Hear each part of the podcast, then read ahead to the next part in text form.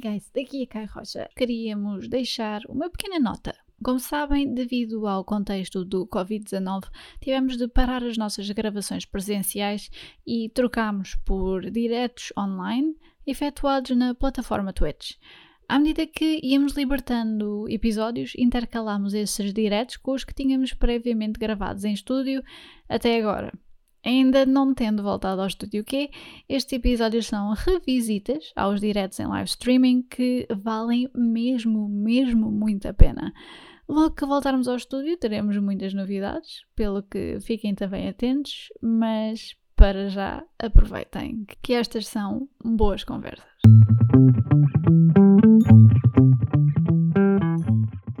No fundo, isto devia ser tão normal como alguém dizer, sei lá, eu tenho escoliose e quero ajudar outras pessoas com escoliose. Imagina. Devia, eu, eu, o facto de eu estar a dizer tenho uma disfunção do pavimento pélvico e quero ajudar também outras pessoas que tenham, devia ser tão normal como esse exemplo da escoliose, mas na prática não é.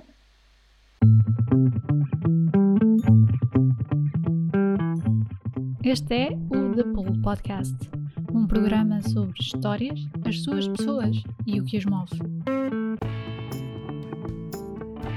Neste episódio falamos com Filipa Cordeiro, especialista em fisioterapia pélvica e saúde da mulher. A Filipa veio explicar como veio parar esta especialização, as dificuldades de comunicação entre os meios médicos e porque é que os partos não têm de ser um momento estressante, entre muitos outros temas. Assim como esta modalidade, esta é uma conversa que daria para muitas outras, pelo que esperamos que desperte a vossa curiosidade sobre algo que é ainda tabu para muitos. E, claro, esperamos que gostem. Até já!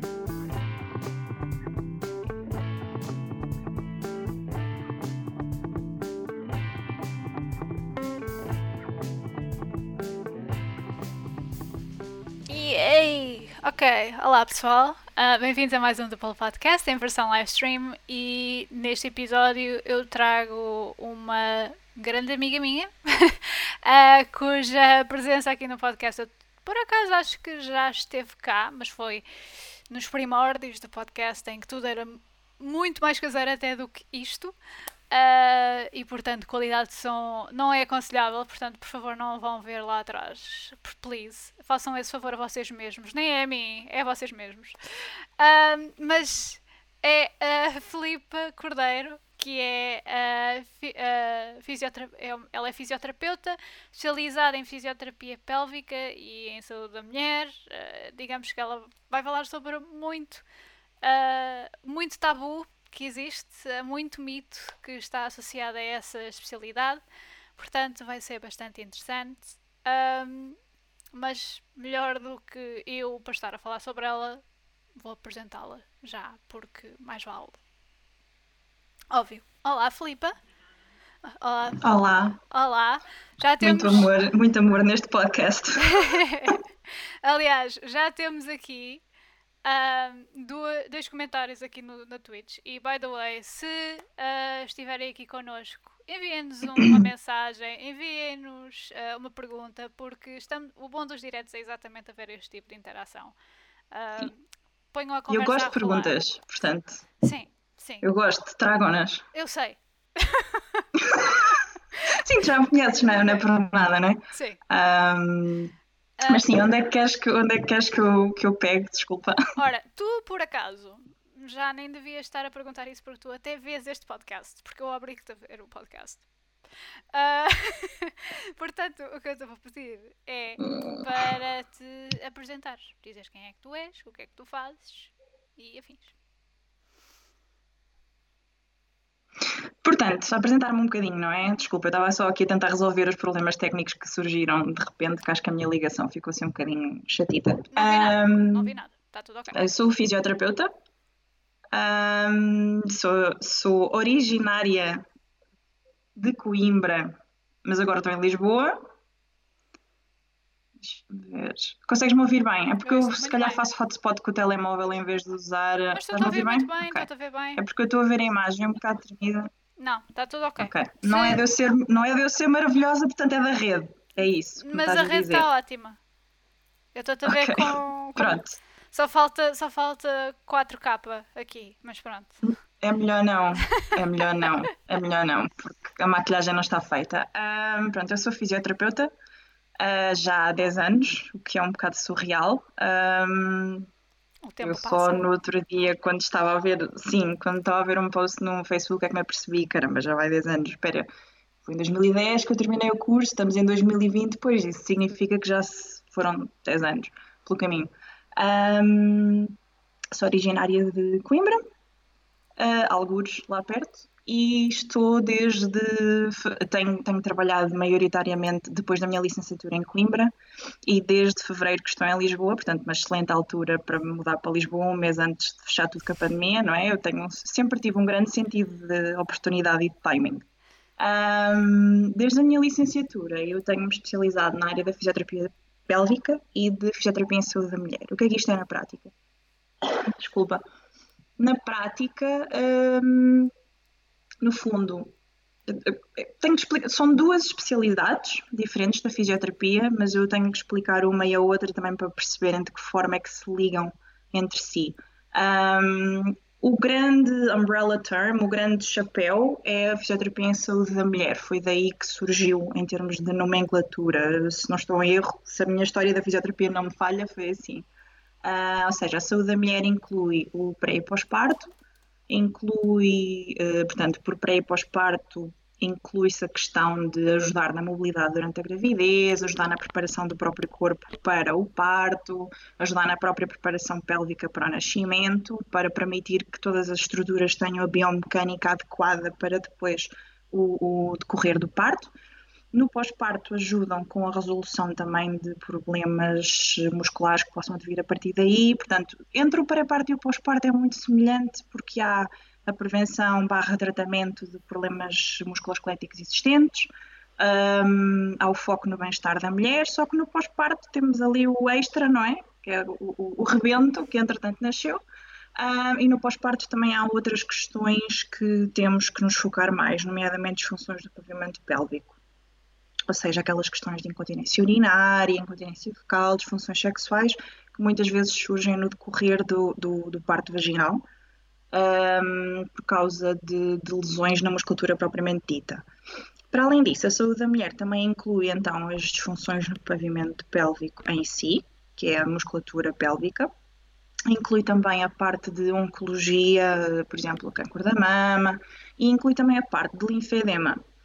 Eu já explico o que isso é. Uh, embora o tratamento da fisioterapia oncológica e da fisioterapia em linfedema não seja exclusivo da mulher, uh, em termos de organização e mesmo em termos de, de lecionar, sei lá, as pós-graduações ou as formações estão dentro dessa área. Eu penso que é um pouco para nos organizarmos melhor uh, entre, entre isso.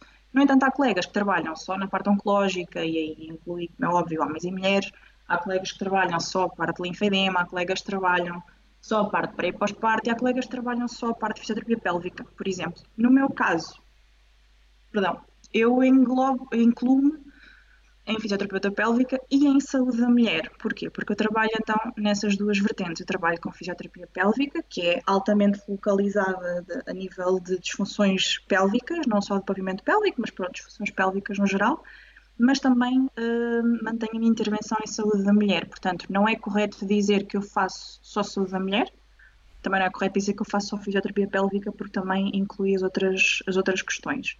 E depois também, se tivermos também não é correto falarmos hum, quando nós queremos falar de fisioterapia pélvica, também não é correto dizer só que é saúde da mulher, a não ser que trabalhemos exclusivamente com a população feminina, porquê?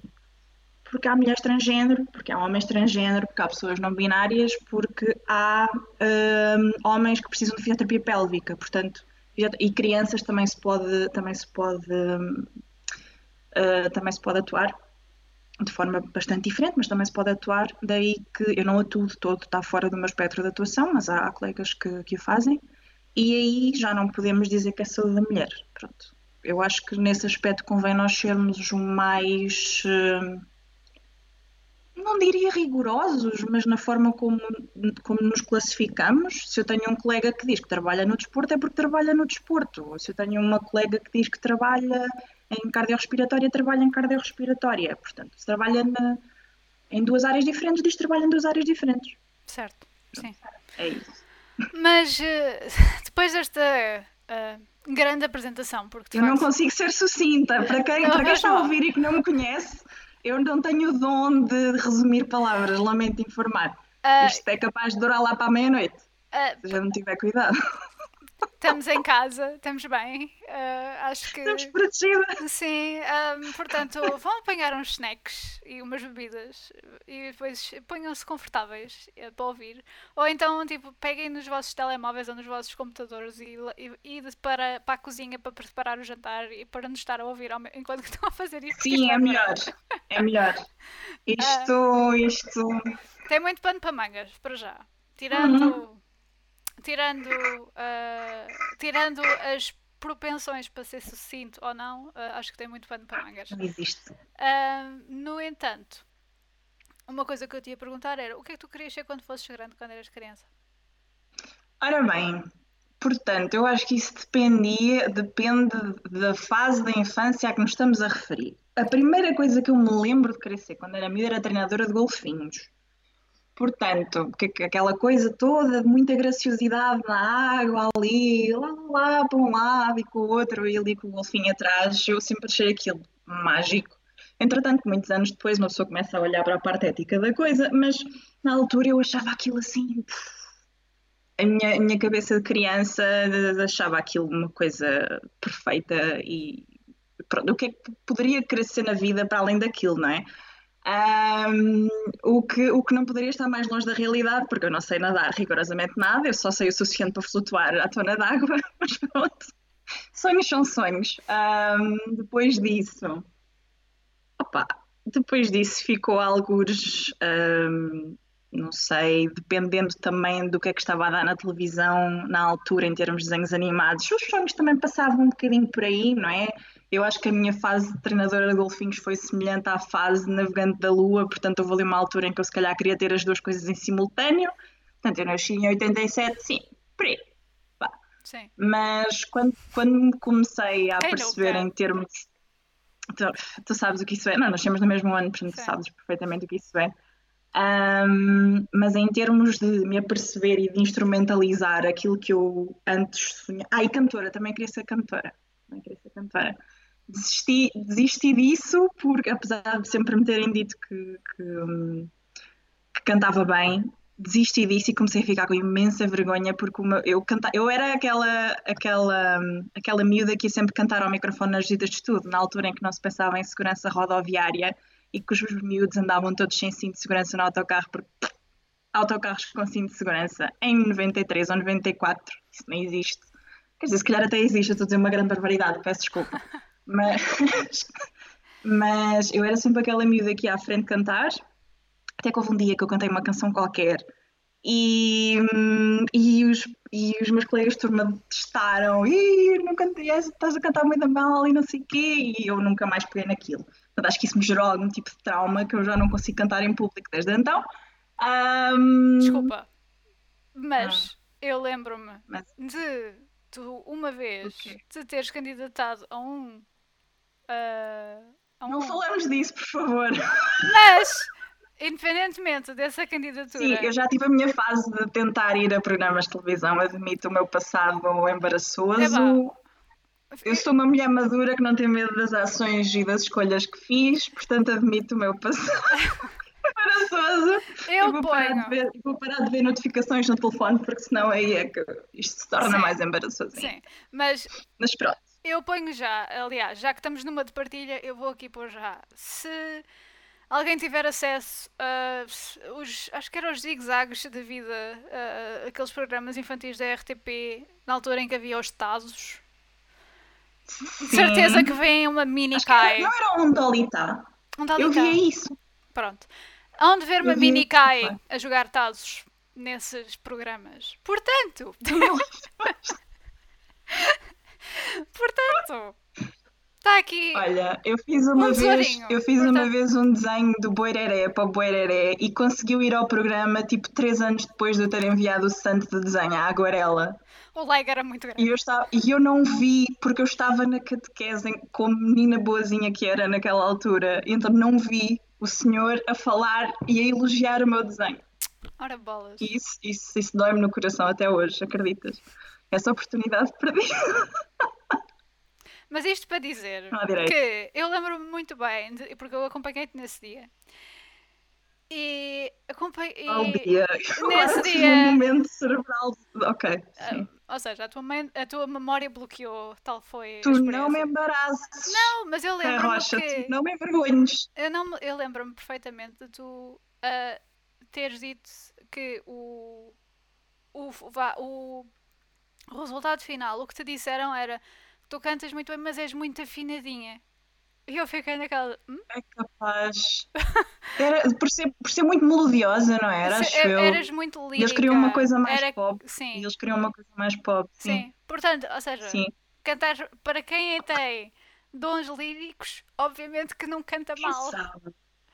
Quem sabe um dia me vejam assim a cantar uma Aida, não sei. Para já não está nos meus planos, mas isto com, com, com, a, com a quarentena houve muita gente a experimentar coisas novas e variadas. Pá, aprendi a bordar, quem sabe também posso aprender canto lírico. Pronto, Por que não? Por que não? why not? Não nega à partida uma ciência ou um fado que desconheço, ou lá como é que é a frase, não me lembro. E, Portanto, está aqui a nossa ilustradora fantástica, by the way, a Joana Rolo, a deixar o comentário e por causa disso ela nunca foi, nunca mais foi à catequese. Portanto, Deixei de ir eventualmente, mas não, por acaso não foi por causa disso. mas ah, Não houve uma relação de causa e efeito estabelecida. ok, mas ah, o, o que eu quero chegar, onde eu quero chegar com esta pergunta é, quando é de onde é que apareceu então a fisioterapia na tua, na tua vida? Quando é que percebeste? Não, é isto que eu um quero fazer. bocado, apareceu-me um bocado paraquedas. Hum, pá, para já eu acho extraordinariamente injusto nós termos que escolher uma profissão quando estamos no 12 ano em que uma pessoa ma- mal sabe o que é que, há Antes? o que, é que vai fazer naquela antes. semana, quanto mais para o resto na vida, não é? Eu acho, eu acho um bocado parvo até nesse sentido. E, hum, e caiu-me um bocadinho de paraquedas. Eu nunca tive, eu, eu quando cheguei à faculdade, eu tive uma, uma, uma experiência um bocado engraçada que era, vários colegas perguntaram o que é, ah, então vocês estão aqui, escolheram este curso porquê? E muitos colegas, ai, porque eu conheço não sei quem que teve uma lesão muito má e teve a fazer fisioterapia e ficou muito melhor, e eu não sei quem porque a minha avó aconteceu-lhe não sei quê. E, e ficou muito melhor que a fisioterapia. Tudo histórias assim do género, programa. Opa, histórias válidas, atenção, eu não estou a dizer o, o contrário, mas histórias assim pá, importantes. Pronto. E, e eu. Ok, opa, olha, eu tive alguém que me disse que eu fazia bem massagens e eu comecei a ver e realmente, pronto, isto terapia manual é capaz de ser interessante, então vim para aqui. Portanto, Eu disseram-te que acabo- fazias bem massagens e pensaste, sim, vou fazer carreira de... Sim, basicamente, e hoje em dia eu odeio fazer massagens, portanto estamos bem. É válido. Eu sei se é perfeitamente válido. Ahm, Ahm, certo. mas atenção, é, um- é uma técnica de terapia manual completamente válida e com resultados muito bons.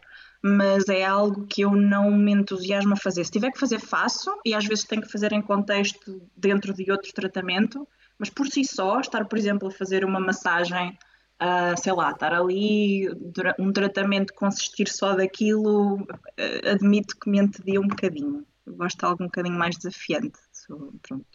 Faz é sentido. assim. Ah, como é que então apareceu aí a saúde da, saúde da mulher ou vá, a fisioterapia pélvica? Porque esse é da- daquelas especialidades que está rodeado um bocadinho de vá, um certos vários estereótipos para já, vários mitos e Uhum. muita falta de informação, pelo que me consta, não é? Sim, sim. Como é que isso apareceu então? Pá, surgiu.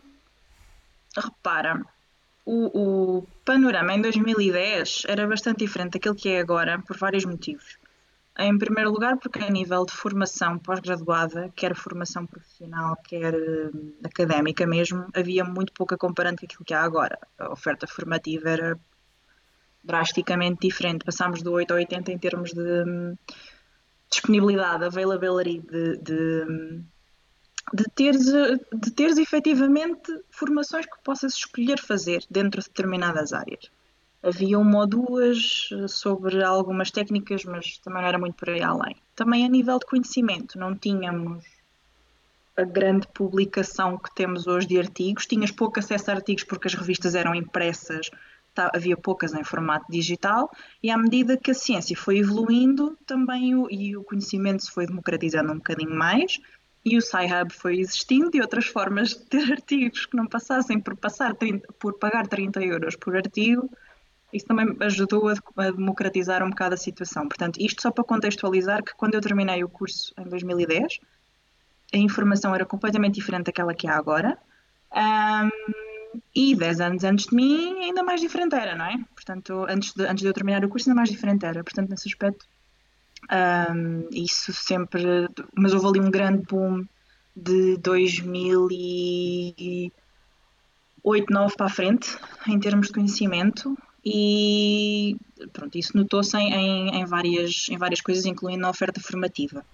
Eu ponho-te de outra forma, eu não sabia que queria trabalhar em saúde da mulher logo quando terminei, mas sabia que queria trabalhar de alguma forma relacionada com sexualidade quando terminei a licenciatura. Eu queria fazer o projeto final de, da licenciatura sobre a sexualidade em pessoas com deficiência física, que hoje em dia também se denomina como diversidade funcional. E eu lembro-me que tive uma professora que me disse para desistir da ideia porque não havia bibliografia sobre o assunto. E efetivamente não havia e efetivamente acabei por não, acabei por não fazer. Um, bem, como era um projeto de fim de curso e eu estava muito desgastada ao fim daqueles quatro anos, foram, foram por, por vários motivos, foram bastante desgastantes a nível, a nível psicológico e tudo mais. Um, eu só pensei, ok, eu faço outro tema qualquer, paciência para, para aqui, fica feito, faço outro tema, também consigo uma boa nota com outro tema, ok, bora. Um, portanto, eu sabia que queria aquilo. Não sabia era na altura que seria saúde da mulher, não é? Eventualmente depois fiz a minha primeira formação uh, em saúde da mulher em 2012, aí na área do pavimento pélvico, e depois daí para a frente fui fazendo formações, uma, duas por ano. Houve ali um ano em que eu fiz quatro ou o que é que foi, mas aí eu tinha outro, outro, tinha outro tinha outro, outro jogo de cintura em termos de quer da disponibilidade de tempo, quer, quer financeira também. Mas, mas pronto, mas uma área que me suscitou sempre muito interesse durante a licenciatura foi cardiorrespiratória, que era a área que eu achava que não ia, que não ia gostar, uh, que é a área em que ajudamos o pessoal. Olha, por exemplo, agora a questão do Covid, os físios cardiorrespiratórios são essenciais nas, nas unidades de cuidados intensivos, um, mas tu tens muito poucos no país todo. Uh, em Coimbra, por exemplo, sei que não há físios nos cuidados intensivos, nem nenhum hospital de, do, do CHUC, uh, do, do Centro Hospitalar, desculpa. Em Lisboa há uns quantos, há até um, um colega que é o. Não me estou a lembrar do nome dele, desculpa, só me estou a lembrar do Instagram que é Fisio Intensivamente. Ah, eu Fica aqui o shout-out porque, porque ele faz um trabalho brutal, quer de ensinar outros colegas de, eh, sobre a fisião em cuidados intensivos, quer de, quer de ensinar a população de, da atuação. Porque há ganhos funcionais muito importantes e mesmo ganhos de desmame ventilatório, ou seja, da pessoa conseguir deixar a ventilação invasiva de forma mais eficaz e com menos sequelas. Eles trabalham muito nisso. E se eu não tivesse em saúde da mulher e fisioterapia pélvica, eu estava nessa área. Portanto, é uma área que, que eu tenho imenso carinho e que gosto muito porque tu vês ganhos na qualidade de vida impressionantes, não só na, no geral, no médio e longo prazo, mas também na própria sessão em si. É um bocado, para, para quem não tem estômago para isso, é um bocadinho nojento porque há secreções por todo o lado. Por isso é que eu não estava à espera de gostar tanto quando fiz o curso, mas Uh, mas pronto, voltando ao assunto, um, comecei a, a, ir efetivamente para a saúde da mulher uh, quando comecei então o, o, primeiro curso de pavimento pélvico que eu fiz, que foi em 2012. Uh, curiosamente, foi aí que descobri que também tenho uma disfunção do pavimento pélvico, portanto, eu gosto de intervir nesta área por esse, pelo, pela paixão que sempre tive pela área da, da, da sexualidade e de saúde, e de saúde da mulher, pronto, como já vimos nem tanto, mas pela área da, da sexualidade e pela paixão que entretanto adquiri pela saúde da mulher também, mas também porque eu quero ajudar outras pessoas da forma como eu não fui ajudada uh, uh, porque eu descobri, porque fui fazer uma formação e por acaso descobri. Olha, está bem, pronto, afinal também, também tenho uma coisa destas, ok, está bem. Uh, siga e, e, pronto, just take it in stride. É bola para a frente e um, para conseguir ajudar também as, pronto, as outras pessoas. No fundo, repara, isto devia, devia ser tão normal eu não sei se me conseguiste ouvir porque eu tenho aqui o sinalzinho a dizer que a religação está. Estás tá, tá perfeita, diz-me. Ok, obrigada. Um, no fundo, isto devia ser tão normal como alguém dizer, sei lá, eu tenho escoliose e quero ajudar outras pessoas com escoliose. Imagina. Devia, eu, eu, o facto de eu estar a dizer tenho uma disfunção de pavimento pélvico e quer ajudar também outras pessoas que tenham. Devia ser tão normal como esse exemplo da escoliose, mas na prática não é. Mas, mas lá mas está. Porquê? Enquanto que há muita gente que pode dizer ah, eu tenho escoliose, ou ah, eu tenho um ombro, eu falo por mim, uh, eu tenho um ombro mais alto que o outro. Sim, esse ombro eu prefiro não falar sobre ele, até porque também não é a minha área de intervenção. Não portanto, vamos é falar não sobre ele, please. um, não falemos disso. Desculpa. Mas uh, há pessoas que têm essa à vontade e que podem, porque podem falar no meio de um restaurante a altos berros quase, tipo, ah sim, eu tenho um ombro mais alto que o outro. Ninguém, uhum. ninguém olha duas vezes. No entanto, se tu dizes, ah, eu tenho uma disfunção no, no pavimento pélvico, para já. O que é que isso é, não é? O que é que isso é, sim. Segundo, fala-se na palavra pélvico e depois associada à palavra disfunção e digamos que está o logo uma lista, uma vasta panóplia de, uhum. um, de coisas, de preconceitos, vá, de coisas que as pessoas assumem Sim. logo de uma vez uh, sobre o que é que essas duas coisas são e o que é que uma coisa, mesmo que não saiba do assunto não, ou não perceba do assunto, uh, que assumam uh, o que é que isso significa logo. Portanto, eu, eu imagino que quando tu deparaste com este. Com esta especialização, uh, pode-se dizer uhum. assim? Sim. Ficaste.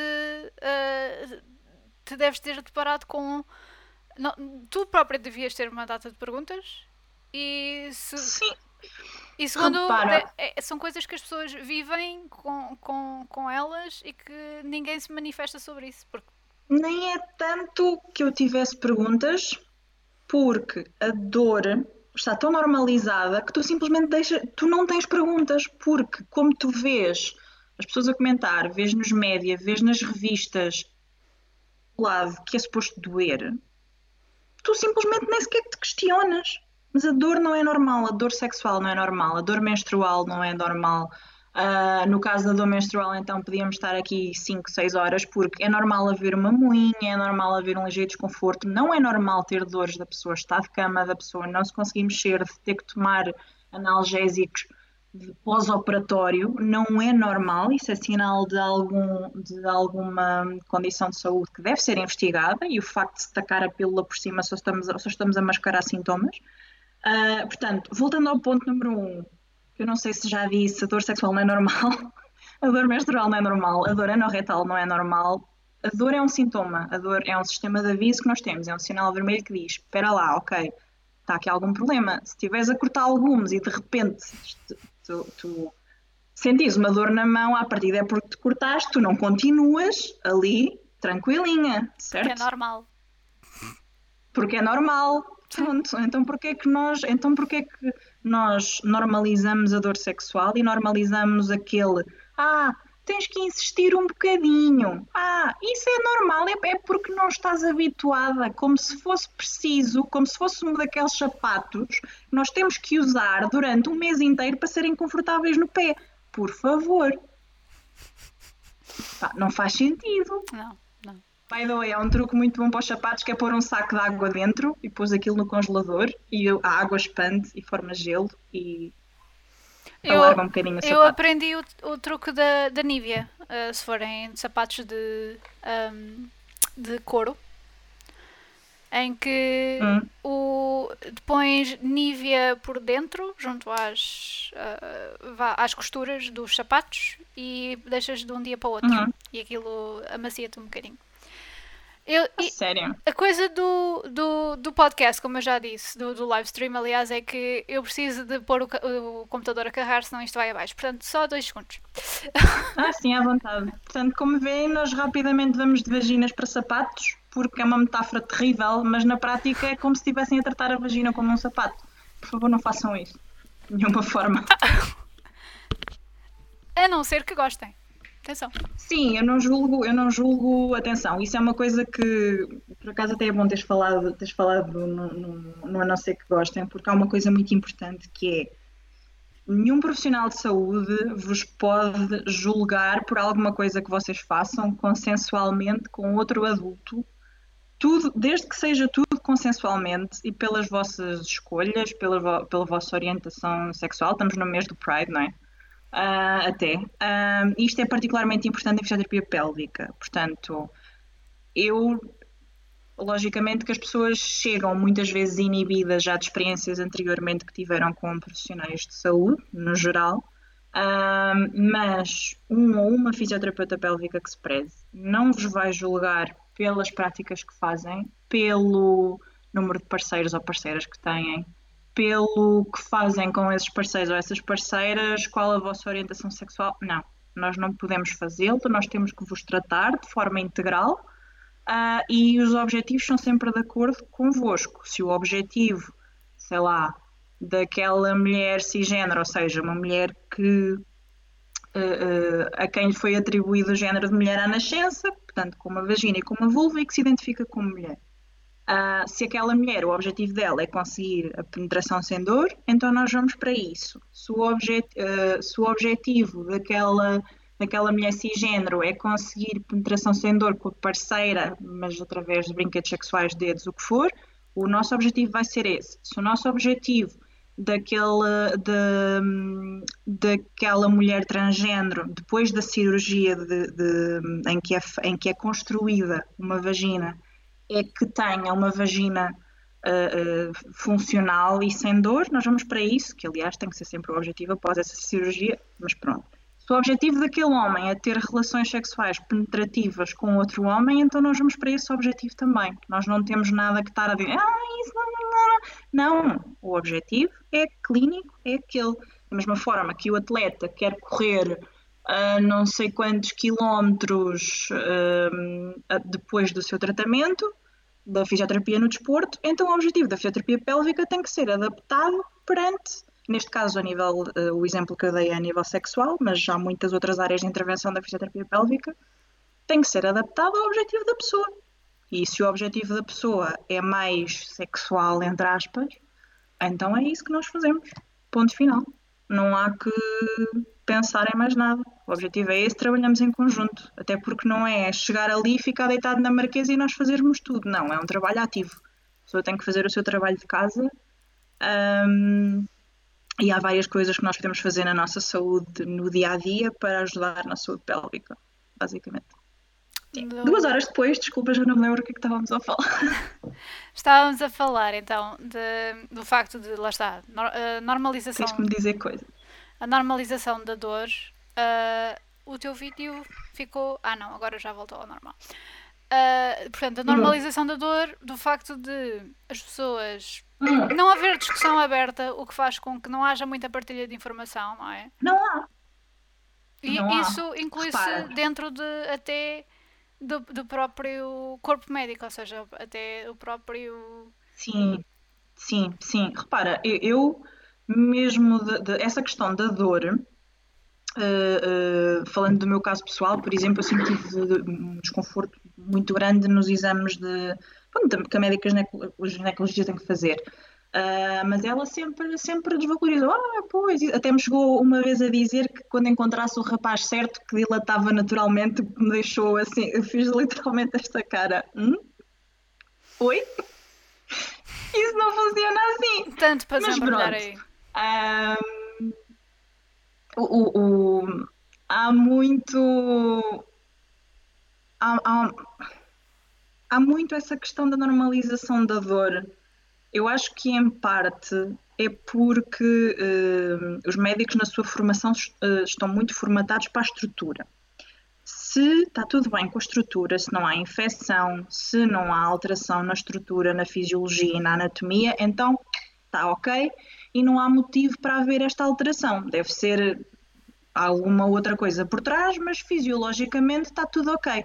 Eu, eu, eu tenho conversado com, com, com alguns médicos e conheço também alguns que noto que fazem um esforço para aumentar os horizontes nesse aspecto e outros que são muito old school uh, em termos de pensamento. E a grande diferença que eu encontro é, é sobretudo essa, que é, se está tudo bem com a estrutura física, então se calhar é da cabeça ou assim, então no que conta a problemas da mulher, nós temos um histórico de, de centenas de anos de que problemas femininos têm a ver com histeria e coisas da cabeça. E então aí ainda mais ainda mais uh, carregado é esse background de problemas sexuais que é se, se, por exemplo se a mulher sentou no sexo e, e para, na consulta da ginecologia está tudo bem, então é porque deve ser da cabeça dela, pronto. E depois tu vais a ver numa consulta de fisioterapia pélvica, aquela biomecânica está toda alterada, ela está tensa que dói, um, e depois na calha, ainda, na volta ainda teve uma cirurgia em que, ainda, ainda, em que retirou o apêndice e que aquela, aquela cicatriz está completamente aderente a repuxar em tudo o que é ligamento internamente. E depois tu vais a ver, e a outra mulher que se calhar teve uma queda quando era miúda, em que houve ali uma lesão direta na, na, na, nas articulações cóccix, sacro, o que for, na sacrococcige, aliás, ou entre, ou entre o sacro e a própria bacia, e foi isso que despoltou tudo. Mas enquanto nos focarmos, enquanto nos focarmos no, ok, o físico está tudo bem, portanto, se o físico está tudo bem, que é um bocadinho o que acontece. Certo. Uh, mas Porque, é assim. eu, imagino, tu uma vez falaste-me que, por exemplo, às vezes nem sequer os próprios médicos sabem que existem terapias para esse sim, tipo de. Sim, sim, sim. Sim. Um, repara, eu conheço uma médica que eh, terminou a formação, portanto, que, que, me corrijam algum médico ou médica se estiver a ver, por favor, porque Sim. eu não, não, não sei muito bem os anos de formação base. Eu sei que tem, tem formação base uh, e que depois tem aquilo, tem o ano comum, não sei se ainda tem, mas antes tinham o ano comum e depois fazem a especialização e tudo mais. Sim. Tem aquele exame do demónio, o Harrison, ou lá o que é. Pronto, mas enquanto estão na faculdade. Prefiro uh, o nome exame do demónio. Na, Sim. Opa, a descrição parece ser essa de todos os que o fazem. Um, quando estão na faculdade, têm aquelas disciplinas que todos têm que ter um, e têm algumas disciplinas opcionais. Se eu não estou uh, em erro, a disciplina de Medicina Física e Reabilitação, que é onde se inclui, uh, por exemplo, a nível do Sistema Nacional de Saúde, é onde se inclui a fisioterapia, a terapia ocupacional e a terapia da fala, um, a medicina física e reabilitação, pelo menos em Coimbra, até há poucos anos, era uma disciplina opcional. Portanto, se é opcional, tu, ne, tu à partida, a não ser que tenhas um mínimo contacto ali com aquilo, tu vais desconhecer que existem essas três vertentes da reabilitação. Três, desculpa, essas três vertentes da reabilitação. Um, na altura, acho que nem sequer se falava de terapia ocupacional, na altura em que isto já foi há uns seis anos, talvez, acho que nem sequer falava da terapia ocupacional, que é muito importante também. Da terapia da fala, não tenho a certeza. Uh, porque repara, a fisioterapia poderia, podia e devia ser falada em outras especialidades como a se na disciplina base, desculpa, eu não consigo. Tu sabes que eu sou demasiado expressiva, não, Não, consigo. Não é isso, não é isso. É só Ah. porque o, tu- o teu vídeo parou um bocado. Só por causa disso. E eu estava assim, E tu ficaste tipo. fiquei, fiquei adorável. Ficaste adorável. Ahm, pronto, eu já não sei o que é que eu estava. Ah, se não, não encontramos a fisioterapia na base onde a deveríamos encontrar, que é na medicina física e reabilitação, na, na, na disciplina base, que é opcional ainda por cima, é menos provável que a encontremos noutras áreas em que ela também devia existir, mas que tipicamente não é falada, ah, não é falada aos estudantes médicos. Agora, isso varia de faculdade para faculdade. Eu sei que há, não me lembro do nome do evento, mas houve recentemente um evento em Lisboa, penso que organizado pela Faculdade de Medicina. Posso estar errada, peço desculpa, é provável que esteja, eu vi aquilo muito por alto, foi lá uma colega que trabalha em fisioterapia pélvica, que é a Soraya Coelho.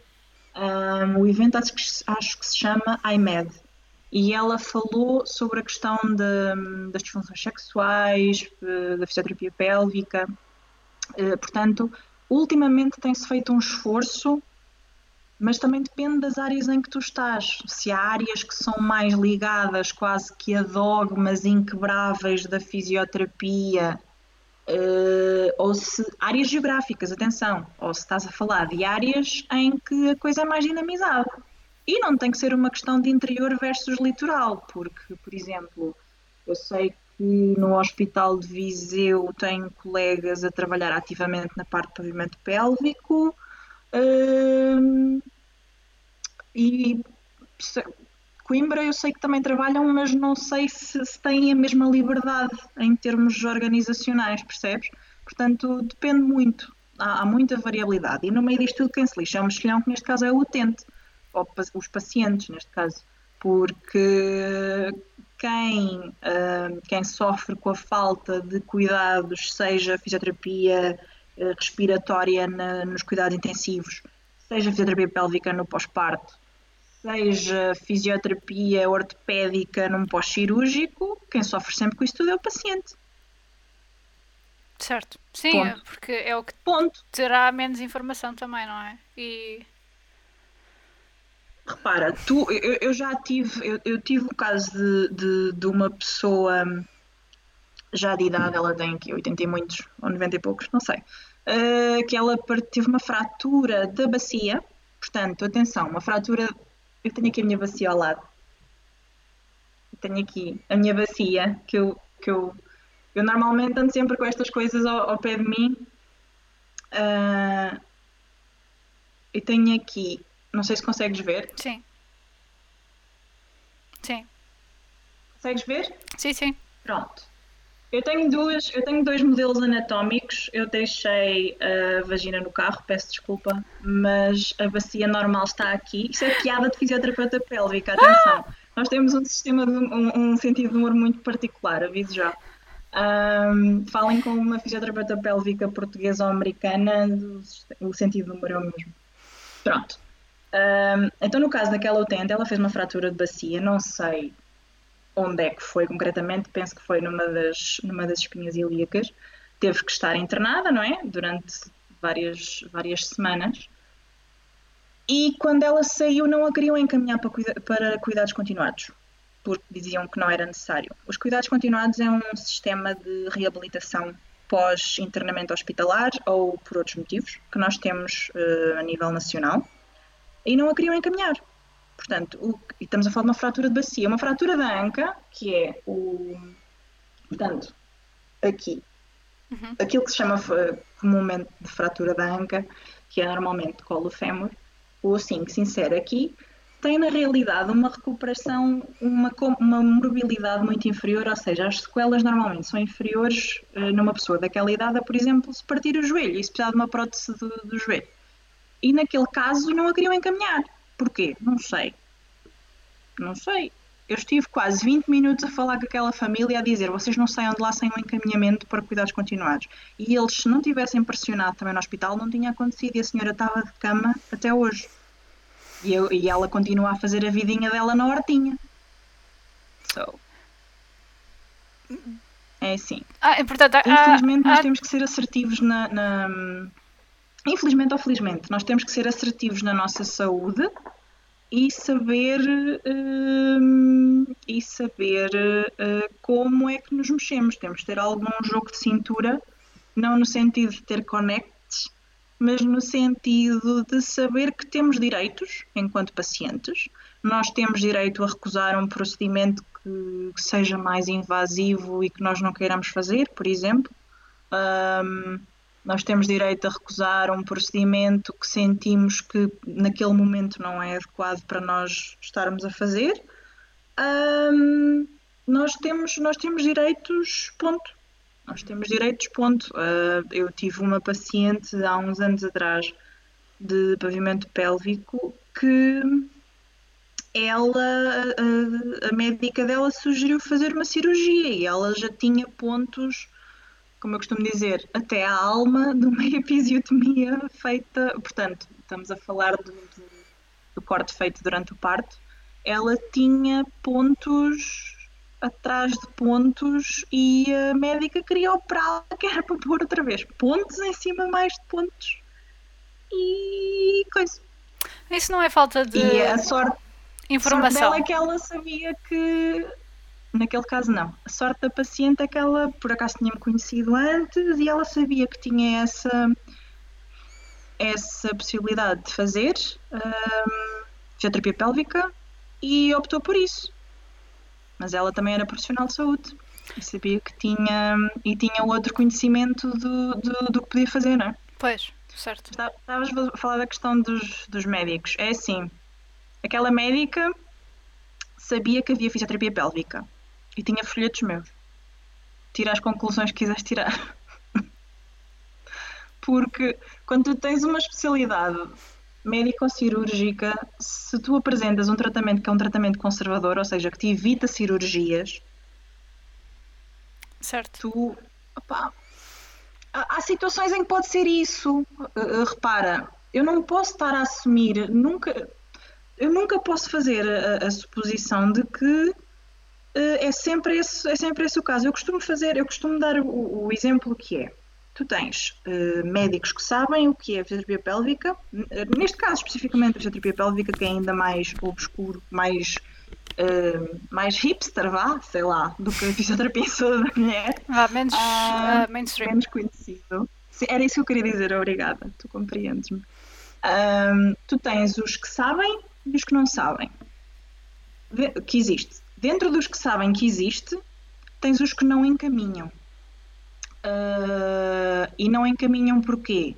Porque desconhecem que é eficaz, acredito que em muitos casos seja assim. Um, e, tens os, e tens alguns que seja porque interfere diretamente com o trabalho deles pelas questões médico-cirúrgicas, whatever. Tens alguns que sabem que querem encaminhar, mas não sabem para onde também. Que é muito o problema. E depois as pacientes, as pacientes e os pacientes caem aqui neste vazio que é, tu tens, no fundo o maior problema é aqueles que, que não querem encaminhar, mesmo conhecendo quem faça, e aqueles que querem encaminhar, mas não têm para quem o fazer. Por isso é que o trabalho em equipa é tão importante. E, e seja, é, é, importantíssimo nós termos uma rede de contactos e nesse aspecto as redes sociais têm, têm nos dado um impulso mesmo mind-blowing, porque as pessoas conseguem chegar até nós. Eu tenho tido, eu, eu, praticamente tenho picos de contactos para marcações de consultas com determinados posts e com determinadas hashtags que uso, porque as pessoas procuram a partir daí. As pessoas percebem que alguma coisa não está bem com elas uh, e procuram ajuda. Ponto e sabem que têm direito a essa ajuda. Não, felizmente agora a pessoa já não está a ficar tanto naquela coisa do ah, pronto, se o médico ou se a médica diz, pronto. Pois, uh... As eh, pessoas começam a perceber-se que, uh, que se calhar é mais do que aquilo. Porque lá está. Se calhar é mais do que. Ainda, ainda foi ontem, aliás, que saiu o episódio com uh, a Aurora Pinho, uh, que uhum. enquanto mulher transgênero, ela veio dar o seu testemunho uhum. uh, e falou muito sobre, por exemplo, uh, o problema que é a autoridade dos médicos. Uh, neste caso foi em relação uhum. às pessoas intersexo. e que e na atribuição Ui, isso então. na atribuição do género logo desde a nascença, a nascença. sim. Um, e, e ela dizia que uma, um- uma das causas para esta um, para esta série de mutilações que foi o que aconteceu, não é? Ah, e é o que Sim. ainda acontece em muitos Sim, e são mutilações, ponto. Não, eu ainda não consegui ver. Eu deixei de te ouvir, Kai, desculpa. Eu, eu ouvi-te só agora e deixei de te ouvir desde que falaste. Tu estavas a dizer de, de a nascença, das cirurgias, Sim. e depois deixei de te ouvir. E agora estás-me a ouvir outra vez? Agora estou a ouvir, sim. Ah, o vídeo está um bocadinho tremido, mas consigo ouvir bem. Ok. Sim. Pessoal que esteja a observar-nos através do Twitch, digam-nos se a qualidade está boa ou não. Porque isto, Sorry. não, isto pode ser eh, resolvido. Ah, mas isto para dizer que ela falou que muitas, um grande problema dessa situação é o facto de ah, os pais olharem para os médicos como ah, autoridade. Ou seja, Uhum. o, o que. Atenção, se um médico vos diz, por favor, não vão lá para fora e fiquem em casa e por favor, não, não tossam para cima das pessoas, Sim. não é. não Por é. favor, não o faça. Por favor, sigam esses conselhos porque é de quem sabe. Agradecemos. Por, o- Agradecemos que não o façam.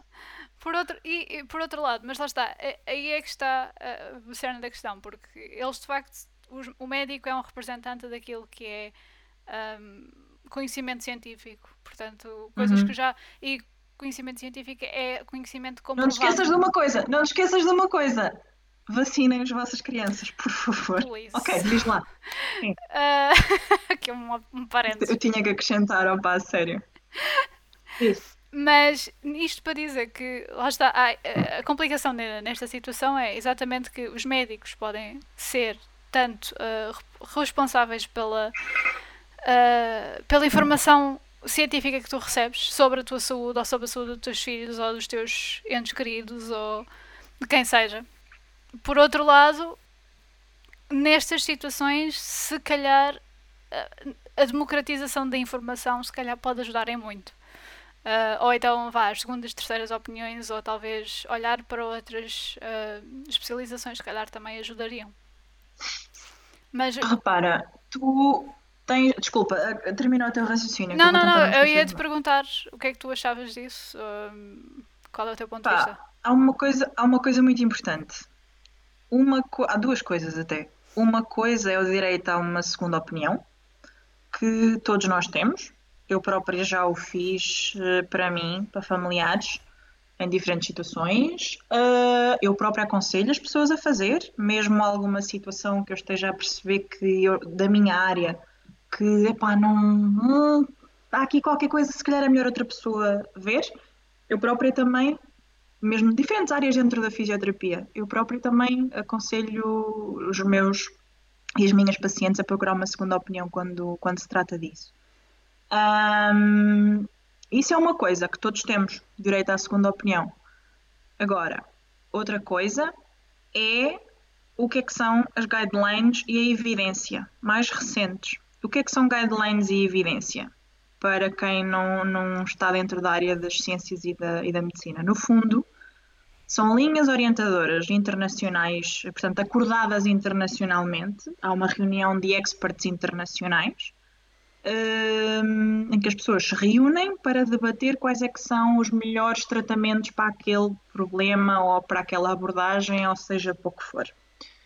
Hum, o que acontece em algumas áreas é que, apesar de haver recomendações internacionais que dizem amarelo, em Portugal faz azul. Por exemplo, o caso mais gritante é o das grávidas durante a pandemia. Hum, porque a questão do parto humanizado, no seu geral, é muito gritante em Portugal, mas pronto. A questão das grávidas da pan- na, na pandemia é que, desde o primeiro momento, é assim, perdoa-se nas primeiras, eu não diria semanas, porque nós também ta- já tínhamos alguma informação proveniente dos outros países, porque os partos não ficaram suspensos desde a pandemia, as mulheres continuaram a parir. E o termo certo é mesmo parir, gente. Por favor, não se sintam ofendidos, está bem? Ahm, as mulheres não deixaram de parir. Dar e fez-se investigação à medida que isso foi acontecendo. Ahm, pronto. O que é que a evidência já nos dizia antes? Portanto, o que é que as provas científicas puras e duras, em bom português, já nos diziam antes? Que a mulher deve parir na posição em que lhe for mais confortável. Minha gente, nada de fazer como se faz nas novelas ou nos filmes, na posição de franguinha assada. Isso é o mais antinatural e fisiológico que existe e só atrasa o processo. E agora eu comecei a falar de parte humanizada, agora é que eu só saio daqui a uma da manhã. Pronto. Eu parto, eu parto, sim, continua. Eu, eu vou tentar ser resumida. Eu vou tentar ser resumida. Portanto, não há franguinho Ah, assado. a mulher deve ter oportunidade ah, e possibilidade de se mexer, devem-lhe ser dadas outras opções de analgesia que não só a epidural. Ela deve ter possibilidade de tomar, por exemplo, duches quentes, de se mover pela, pela sala de partos, deve ter a oportunidade de ter o, acompanha, o acompanhante idola, idealmente, que é no fundo uma mulher ah, ou homem, agora também há homens idolas, que acompanha a mulher no seu trabalho parto e vai ajudando-a da forma que a mulher preferir.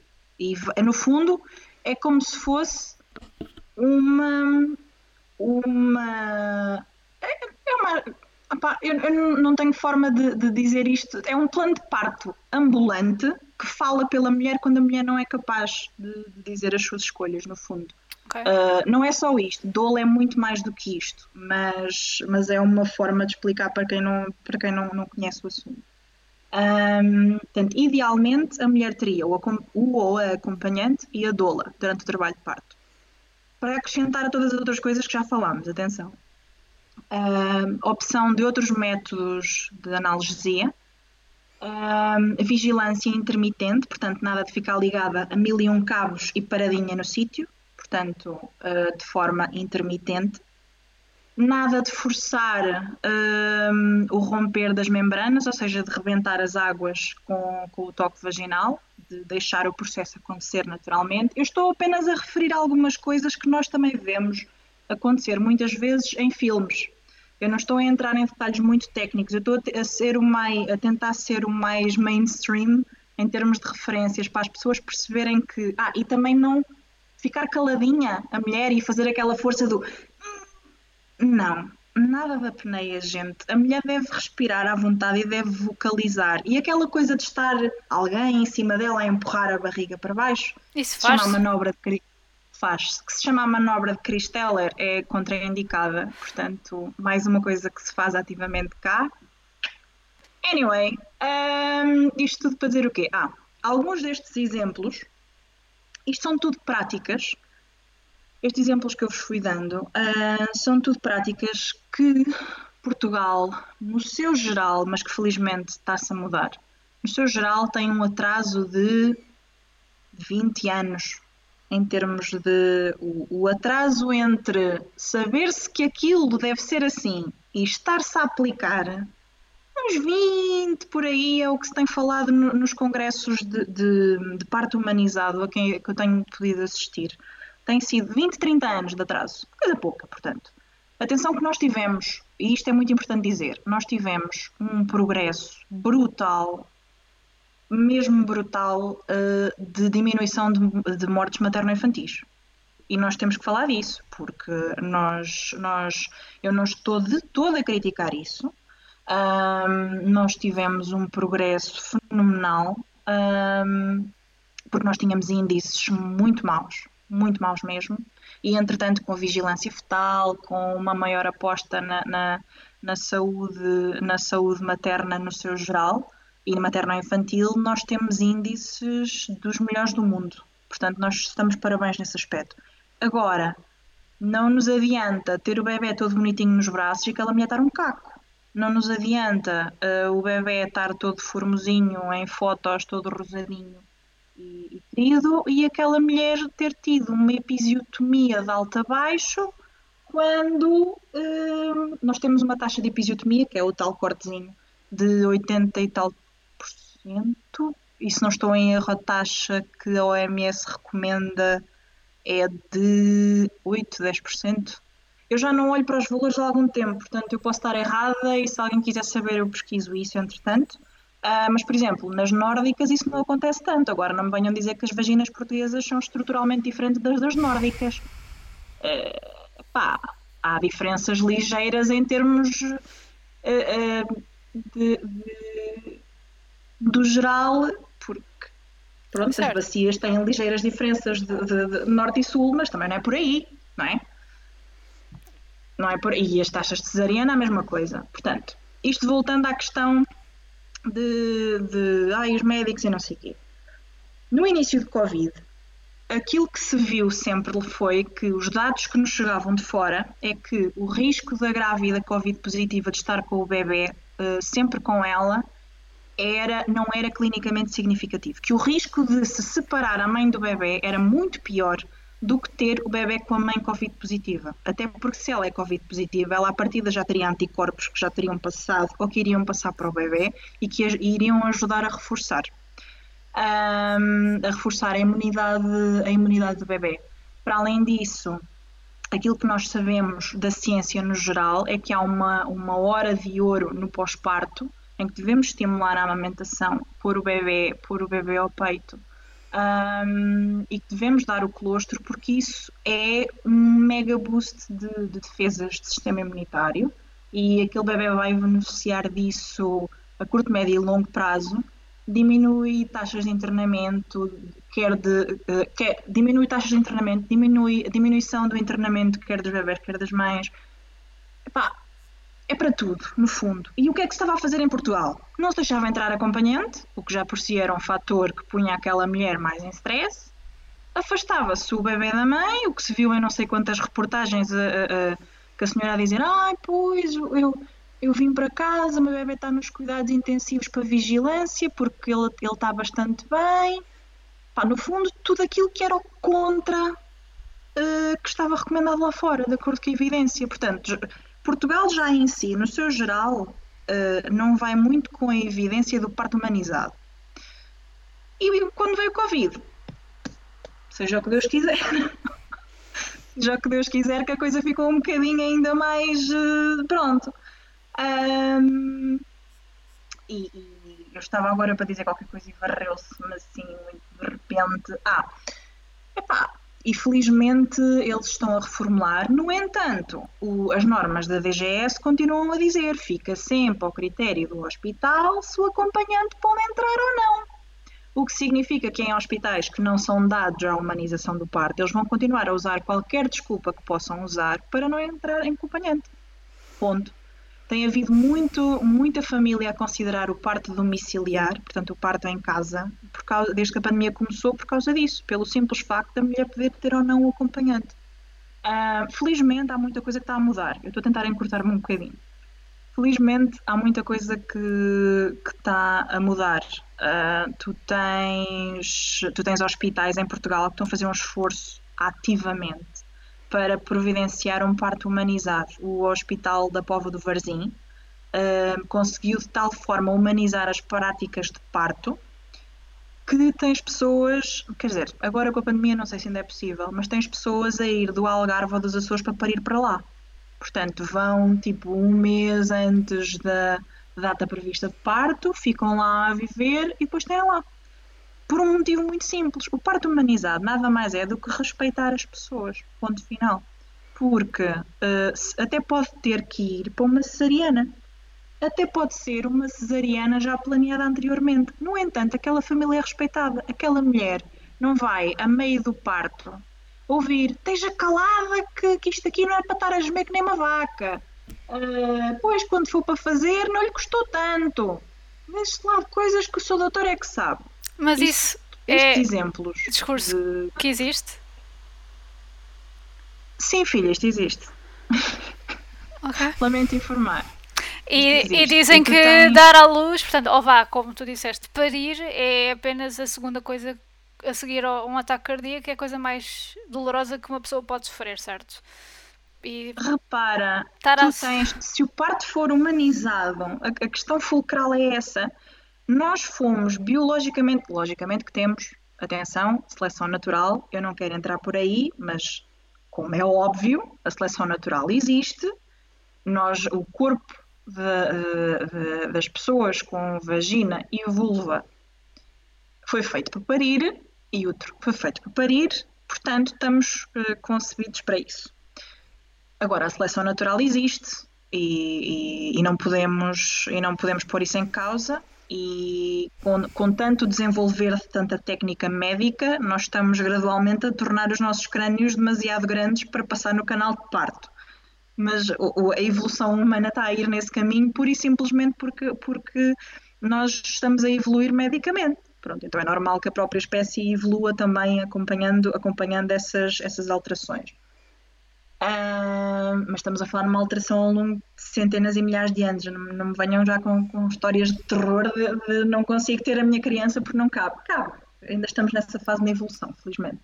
Uh, agora, repara, o parto humanizado basta a pessoa ter o acompanhante ou não para, para o parto descambar para uma cesariana. Porque e aqui é que a coisa se torna genuinamente interessante. Eu costumo dizer que quanto mais sei sobre partos, mais quero parir, porque eu acho isto tão fascinante e, e, e, e tão lógico na sua sequência. Na... Por isso é que eu disse para não me a falar de parte humanização, nunca mais daqui saio. Eu acho isto tão fascinante e tão lógico na sua sequência anatomofisiológica que isto houve. Repara, nós somos. Eu, eu vi uma vez um, um, um obstetra americano falar sobre isto num congresso que eu fui uh, já há uns, há uns anos, no Nascer em Amor, que era sobre partos, partos humanizados, mas com a vertente de, de partos excepcionais, por exemplo, partos de gêmeos uh, de, forma, de forma vaginal, whatever. O que é que ele disse que eu nunca mais me esqueci, que é verdade? Nós somos mamíferas. Uh, nós somos mamíferas. Nós fomos feitas para parir como as mamíferas. O que é que acontece quando tu tens uma cadela ou uma gata que vão parir? Elas vão para um sítio resguardadinho, um sítio mais escurinho, um sítio onde não haja eventuais predadores, portanto, assim, ruído, uh, que for. Elas resguardam-se ali. Entretanto, quando estão naquela, naquela calma de estarem resguardadas, a ocitocina começa, que é uma hormona e que, e que no fundo permite, é a hormona do amor, é aquilo que se chama hormona do amor, e que permite o desenvolvimento do trabalho de parto, começa ali a aumentar os níveis, tudo bem. Se entretanto ouvem um barulho, se entretanto surge uma potencial ameaça, a adrenalina começa a bombar, lentifica ou interrompe, dependendo da fase do trabalho de parto, como é óbvio, o trabalho de parto e a ocitocina vai abaixo. Portanto, temos a adrenalina aqui, temos a ocitocina aqui.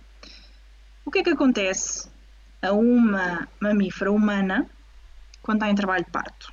Em casa ainda está tudo muito bem, ainda está muito calminha, está com o parceiro ou com a parceira, está, está ali sossegadinha, ok. E pá, acho que é agora, coisa, isto está de X em X minutos, pronto. Vai para um hospital, imagina, temos aqui duas situações. Vai para um hospital em que o parto não é feito de forma humanizada. Chega lá, já vai nervosa no caminho, não é? Pronto, isso quer numa situação, quer na outra, já vai nervosa no caminho. Entretanto, aquela adrenalina começa a bombar, a oxitocina baixa um bocadinho, as contrações deixam de estar tão próximas, pronto. Entretanto, luzes por todo lado. Pessoas que ela não conhece de lado nenhum, uh, de equipas diferentes daquela que ela conhece, porque não sei se sabes, tu tens sempre uma visita, à, normalmente tens uma visita à maternidade ou ao hospital para conheceres o serviço antes de ir lá, efetivamente. Okay. Podes fazer isso, podes e deves, é aconselhado. Um, portanto, uma equipa diferente daquela que ela conhece, pessoas que estão a ser, que têm um toque mais agressivo ou um toque menos agradável, comentários daqueles, como o exemplo que eu te disse há bocado, ai, vamos ali que é para lhe fazer isto, mas eu não quero que me façam esse procedimento, mas vai ter que fazer na mesma porque é o doutor que manda. Portanto, tu começas aí com a adrenalina a bombar lá em cima. Aquela ocitocina, entretanto, está cá em baixo, aquela mulher está contraída até a alma. Epá, o processo, do, o trabalho de parto, o que é que acontece ali? As contrações, entretanto, diminuem, com sorte fazem-lhe uma ruptura forçada das membranas, ou seja, rompem-lhe, se ela não o tiver feito ainda, eh, de, de, até esse ponto. Um, com sorte, fazem-lhe uma epidural mesmo ela não querendo, ou mesmo que, que entretanto também começa com dores e entretanto consente a epidural. Entretanto, uh, colocam-na a fazer indução, com, é, no fundo é a ocitocina sintética, vá, explicando assim muito, é como, é como se fosse. Come, começa a fazer uh, indução porque as contrações lentificaram. Entretanto, a indução basicamente é como se te pusessem em autopiloto. O teu útero fica em autopiloto, fica. Muito simplificadamente. A contrair de forma ritmada em autopiloto. Não está o teu corpo a reagir ao encaixe do bebê para sair. Percebes? Hum. O que é que isto leva a uma cascata de eventos não fisiológicos que foram acontecendo por uma sobre-instrumentalização do parto. Ou seja, foi feito aquele procedimento que depois levou àquele, depois levou àquele, depois levou àquele, depois levou àquele. Por outro lado, se essa mulher tivesse ido, imagina, para um hospital em que ela sabia que ia ser respeitada e chegasse lá, ah, bem-vinda, olha, vamos ali então, aquele é o seu quartinho, vai ali ficar, tudo muito bem.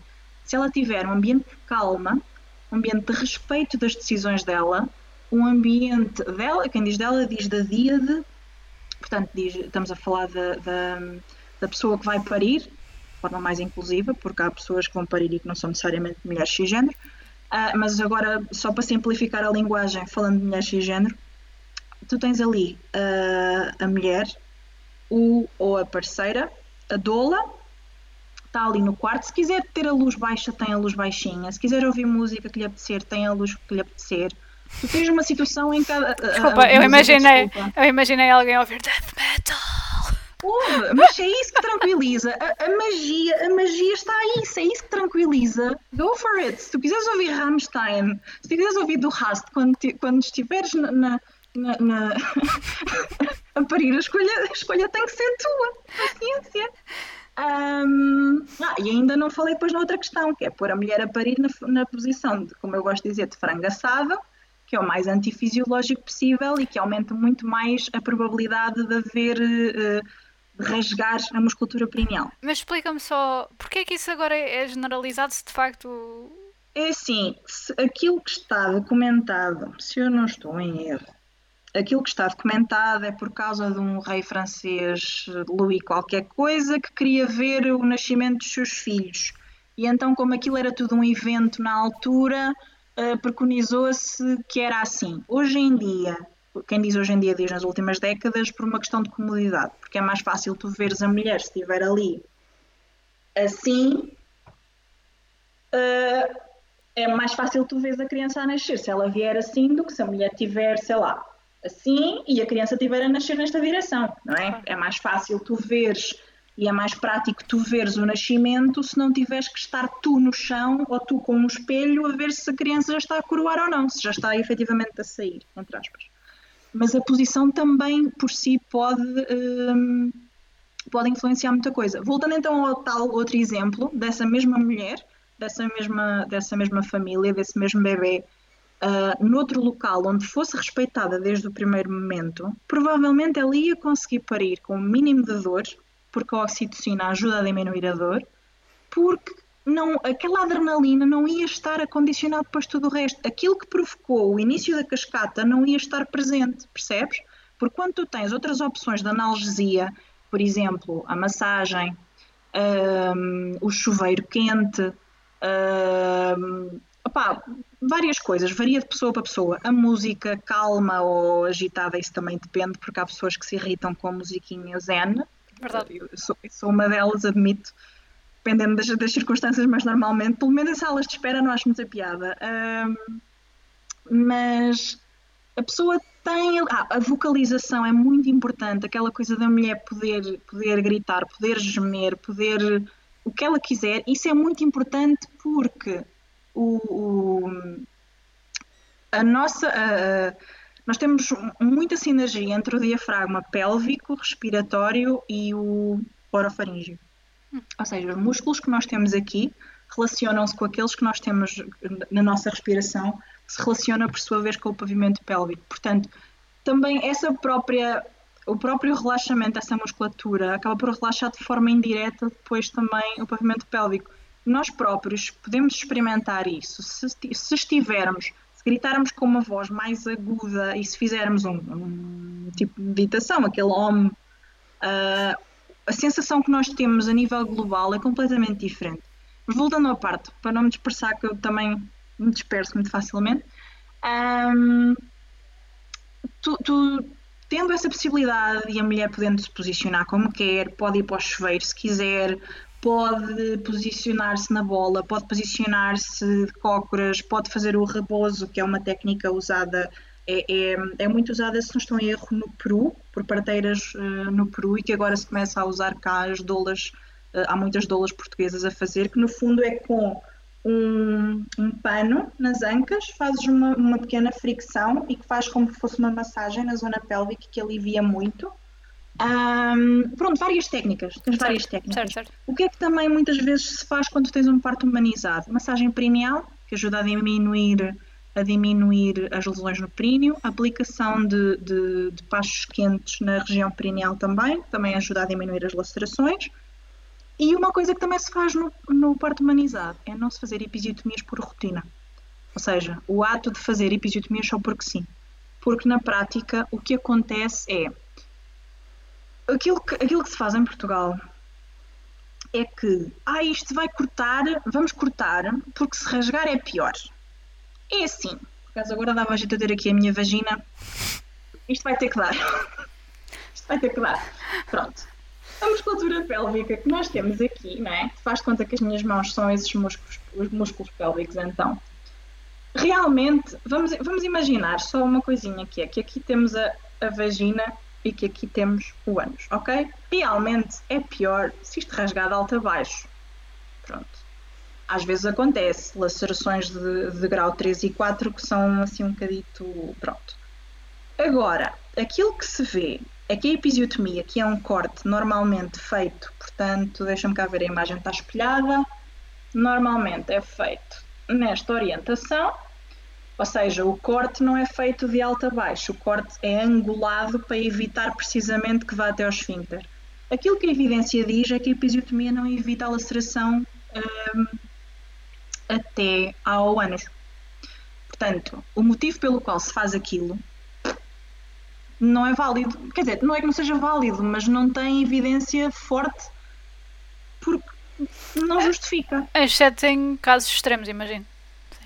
Sim, mas repara, se tu tens, se a evidência para tu fazeres um procedimento é igual a, a não fazeres nada, tu não o fazes. Certo? E ainda mais no que conta ao parto, que um excesso de instrumentalização pode descambar nessa tal cascata de procedimentos que depois te vão dar a um parto com forceps ventosa, whatever else. Uhum. Por exemplo. Sim. E enquanto que a tal, a tal, mulher, no primeiro exemplo, ficava feita num oito com um períneo, que é uma desgraça, porque houve a tal cascata de procedimentos médicos desnecessários que depois levaram todas aquelas repercussões. Na outra situação, a mesma pessoa, exatamente com as mesmas circunstâncias suas pessoais, num contexto diferente em que a sua fisiologia, a sua biologia e a sua individualidade foram respeitadas, ela pode ser capaz de parir aquela criança com uma laceração mínima, que depois recupera bem, porque as lacerações, as lacerações de primeiro e segundo grau recuperam melhor do que as episiotomias, do que os cortes, um, com uma recuperação completamente diferente e, acima de tudo, com uma vivência de parte não traumática, porque a violência obstétrica, que é tudo aquilo que nós chamamos uh, procedimentos que são violentos ou contra a vontade de, de, da mulher e das famílias, a violência obstétrica existe. E atenção, que a violência obstétrica não significa um obstetra violento. Pode ser o obstetra mais meiguinho do mundo, mas se ele está. Uh, uh, se, se, a equipa dele ou dela está a fazer manobra Cristeller e empurrar tudo, e se faz uma ruptura forçada de membranas, e se depois no final faz uma episio brutal,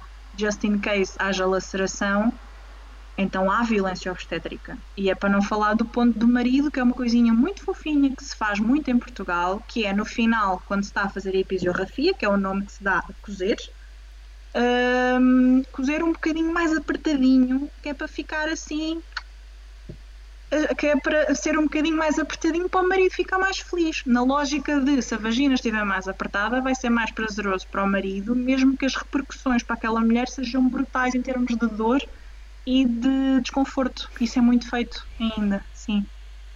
É, eu sei. Por isso, é que eu digo, por isso é que eu digo, não me ponham a falar de parte humanizada, eu nunca mais me calo.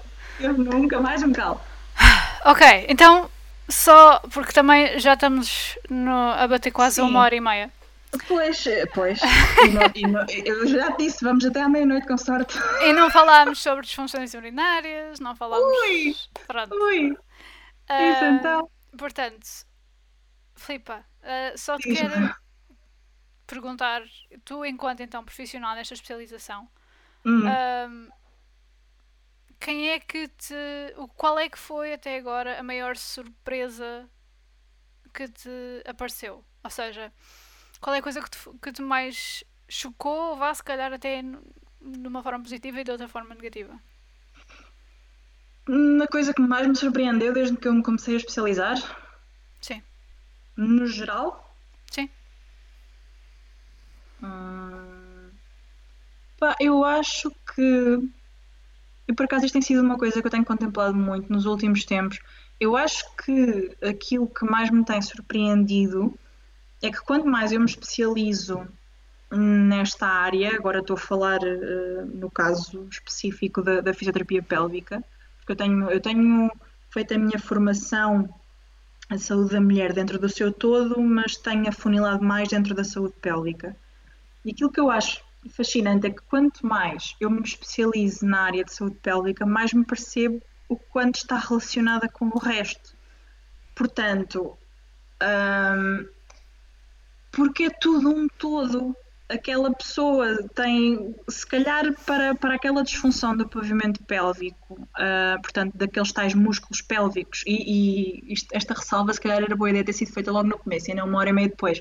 Por disfunção do pavimento pélvico, entenda-se qualquer problema que tenha a ver com o pavimento pélvico. Certo. Pronto. Uh, só assim um disclaimer. E pode ser incontinência urinária, incontinência fecal, o que, atenção, significa qualquer perda, desde que seja mesmo uma gotinha, é considerada incontinência, está bem? Portanto, o pessoal que faz crossfit e que põe os pensinhos e que vê aquele vídeo muito lindo dos CrossFit Games em que está o pessoal todo a limpar o xixi do chão depois de fazer ali não sei quantos burpees, isso é considerado incontinência. Ahm, incontinência urinária ou fecal, dor à penetração, dor no orgasmo, alterações de dor durante a excitação também acontece, dor anorretal, eh, obstipação, sei, portanto, obstipação crónica, ahm, endometriose, ai, outras coisas que tais, eh, outras alterações a nível, a nível pélvico também, por exemplo, as- é muito comum haver uma alteração da biomecânica pélvica após cirurgias como a cesariana, haver ali no fundo como que aderências causada, internas causadas pela, pela cicatriz e depois podem condicionar todo o resto. Ahm, onde é que eu ia? Pronto, no fundo, assim muito por alto, isso são disfunções de pavimento pélvico, mas depois também podem consultar no meu Instagram, eu também tenho vários, vários links sobre isso, vários posts sobre isso, aliás, Ah, e qualquer dúvida também é só, hum, é só perguntar. Ahm, e então, que, pera, porque é que eu comecei a falar de disfunções de pavimento pélvico? Portanto, das coisas que mais te chocaram ou que Ah, mais sim, surpreenderam. sim, sim. É que quanto mais eu me, eu me especializo, mais percebo que é no seu geral, porque eh, se calhar aquela mulher que eu estou a tratar e que tem um problema, uma disfunção no pavimento pélvico, ela tem que tratar primeiro o problema que tem na articulação temporomandibular, porque vai estar relacionada uma coisa com a outra. Por exemplo, se imagina, eu basta, uh, uh, basta aquela mulher dizer-me que uh, usou aparelho durante muitos anos ou que arranja os dentes ou que tem, às vezes prende um bocado a mandíbula, e, mas nomeadamente a parte de, de, de, de ranger os dentes e, por exemplo, se tiver muitas dores de cervical por causa de tensão, que também está muitas vezes relacionado com a ATM, eu, eu já sei que, ok, provavelmente ela vai ter um aumento de tensão no pavimento pélvico. E às vezes basta palpar uh, uh, o diafragma respiratório e eu, eu, quase que nem tenho que ir ao diafragma pélvico porque eu percebo logo ali que há um aumento de tensão brutal e normalmente, normalmente 95% das vezes bate uma coisa com a outra e isso eu acho fascinante. E, e inclusivamente há, há muitas sessões em que eu pouco atuo na parte uh, pélvica, ou seja, durante uma sessão de, de uma hora uh, fazemos a parte final de pavimento pélvico, porque restan na restante sessão estamos a trabalhar respiração, estamos a trabalhar diafragma, estamos a trabalhar tensão lombopélvica, estamos a trabalhar todas essas outras coisas, porque tudo isso vai condicionar o que lá está. E não me adianta nada eu estar a tratar aquela, aquela musculatura vaginal e, e pá, está espetacular. Depois à volta tem todo o tipo de, de desajustes musculares que vão voltar a condicionar aquela vagina para ficar como estava antes. Eu acho que isso seria aquilo que mais, que, que, que mais difere de quando eu comecei a fazer a prática, porque quando eu comecei em 2012 nesta área, eu estava muito focada para vaginas, é, pavimento pélvico, é isto, o que interessa é isto aqui, que interessa, pronto, esta parte aqui, está fixe. E depois, daí para a frente, é que eu me comecei a perceber, pera, pera, não, isto é muito mais complexo, isto implica muito mais do que simplesmente aquela vagina e, e aquela pelvis, há muito mais por trás, muito mais mesmo, então, só para te dar uma ideia, numa, numa sessão inicial, um, numa sessão inicial, uh, eu na clínica, uh, tendo uma hora, pronto, eu só tenho aquela hora com, com cada utente, é diferente. Mas, por exemplo, se eu não tiver tempo de. de imagina, eu quando tenho uma sessão no domicílio, que eu tenho, tenho a tarde toda e, e não tenho mais ninguém com hora marcada naquela tarde e, te, e, só tenho aquela marcação à tarde, eu consigo estar uma hora a fazer só recolha de informação clínica do geral, porque a, aquela, o facto daquela pessoa ter asma ou não, o facto daquela pessoa ter alergias, o facto daquela pessoa ter alterações posturais, o facto dela ter tido alguma queda ou não, tudo isso me dá informações preciosas que eu vou precisar para tratar pavimento pélvico. Se eu não tiver essas informações, eu não consigo tratar. Ele vai recidivar, ou seja, vai voltar a acontecer outra vez. Um, e não é que não te ajude nos sintomas, mas vai ficar incompleto, porque tu tens de tratar a pessoa no seu todo não consegues de outra forma. Certo. E isso é algo que, atenção, eu saí da faculdade, eu sabia que ia tratar a pessoa no seu todo. Isso é estúpido, eu não vou tratar uma vagina ou um joelho ou o que for, eu vou tratar a pessoa, eu vou tratar a Maria, vou tratar a Joana, vou tratar o whatever. Mas aquela globalidade, a interconexão de tu teres que ter as peças todas do puzzle, eu só comecei a ter essa noção uh, ao longo dos anos de me cruzar com outros profissionais e com outras profissionais que me enriqueceram, que me enriqueceram dessa forma, porque eu não tinha essa noção antes, não da maneira como tenho agora. Era mais segmentado, percebes? Uhum. Sim. Completamente Sim. diferente. Uh, Filipa, eu ficava aqui hum. a falar mais contigo. Aliás, eu acho que vais ter uma presença um bocadinho mais assídua aqui nem que façam. Ponhas a falar de parte humanizada, Deus acho que eu não me calo. Pronto, falamos de parte humanizada, prometemos que falamos de outra coisa no, no próximo episódio. Uh, temos aqui um comentário, by the way, mas, e era exatamente isso que eu queria um, que eu queria perguntar-te a ti primeiro era uh, se tinhas alguma pergunta, porque eu sei que tu fizeste um reach out à tua comunidade no Instagram Uh, sobre perguntas que se alguém uh, fiz, deixa-me aqui confirmar. Eu não tenho tido minimizado a janela no, no computador para, estar, para também não estar a perder o, o foco mais ainda do que eu, do que eu já perco normalmente. Um... Mas já agora vou deixar aqui um shout out está uh, o, o, comentário no aliás no, no vídeo. Uh, eu só estou a ver as notificações a dizer, agora, desculpa. A dizer, Comrade Shaitan abriu meus horizontes esta entrevista. Obrigada às duas por me terem exposto a estes temas. Obrigada a nós por estares aí desse lado e se tiveres alguma questão, uh, apita, uh, porque uh, vou, a Filipa já vai dizer onde é que ela vai estar a nível de redes sociais e isso tudo, onde sim, as podes contactar. Sim, sim, sim. desculpa, estava só aqui a confirmar se houvesse algo, se estava aqui a ver um, um, um comentário. Ok, não é disto. Um, pronto. Uh, tava, tava, desculpa. É que quando, quando, quando tens pacientes, o problema é que depois já vais recebendo mensagens e, e eu estava só aqui a ver uma mensagem de uma, de uma paciente um, e entretanto perdi o foco. Releme só esse comentário que tu acabaste de ler, desculpa, que eu não quero perder o foco daí também. Pronto, isto foi uma, um obrigado Sim. que a Comrade Cheta, ou, Peço imensa desculpa se eu estou a assumir o género, by the way. Uh, Abriu-me os horizontes esta entrevista. Obrigada às duas por me terem exposto a estes temas. obrigada a nós, a sério, por estares aí desse lado e te queres informar, que é bastante importante. Sim, sim. Um, mas eu queria perguntar-te era se, entretanto, ah, al alguém perguntas. tinha feito alguma pergunta, sim. Sim, sim. Eu tinha aqui, tinha aqui uma, uh, tinha aqui uma que perguntava, portanto, onde é que está? Deixa-me ver.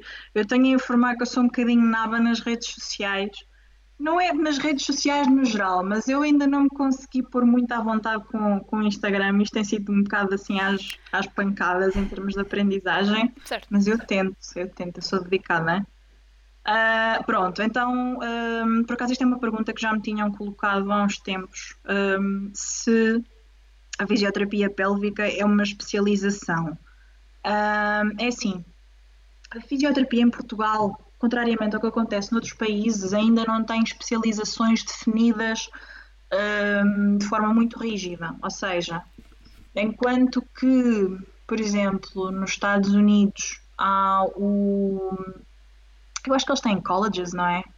Uh, de, mas isso também é coisa que também se verifica rapidamente. Seja como for, eles têm colleges of physical therapists e tudo mais, e têm mesmo, é obrigatório terem X meses de, de perdão, de estágio e depois não sei quanto tempo de prática, e depois têm não sei quantos exames dentro daquela área e têm que renovar de X em X tempo um, uh, através de, de, exames ou créditos ou o que for. Eh, dentro daquela especialidade. Portanto, em Portugal, o que acontece é nós até ao ano passado tínhamos apenas uma associação profissional, por, por vários motivos, mas sobretudo por, por, por lobbies uh, ex, externos à fisioterapia. Uh, nós só conseguimos que uma ordem profissional fosse criada no ano passado. Portanto, agora uh, vai ser, está-se a delinear então a criação dessa ordem e das, e das uh, especialidades relacionadas com isso. Porque, por exemplo, a Ordem dos Médicos tem o, os diferentes colégios das diferentes especialidades, tem o colégio de. Acho que é colégios, não é? De, de que, que, que, se chamam. Digam-nos nós. Corrijam, corrijam. O, o, nós temos um colega nosso que é farmacêutico e que está a ver, eles também têm ordens farmacêuticos, não têm? Opa, vocês desculpem-me isto isto uma hora e meia depois eu já não eu já não eu já estou um bocadinho brain dead um, pronto mas isto para dizer isto para dizer o quê?